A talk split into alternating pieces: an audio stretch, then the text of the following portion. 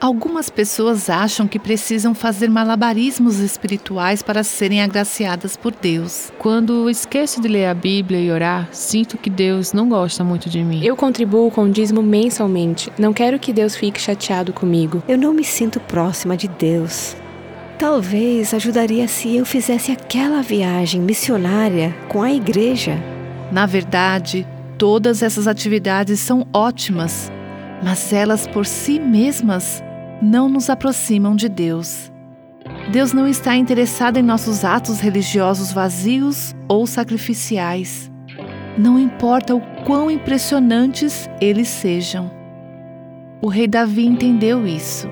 No Salmo 51 ele orou: Não te deleitas em sacrifícios, nem te agradas em holocaustos, senão eu os traria. Então, com que Deus se preocupa?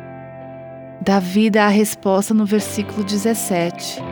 Os sacrifícios que agradam a Deus são um espírito quebrantado, um coração quebrantado e contrito, ó Deus, não desprezarás.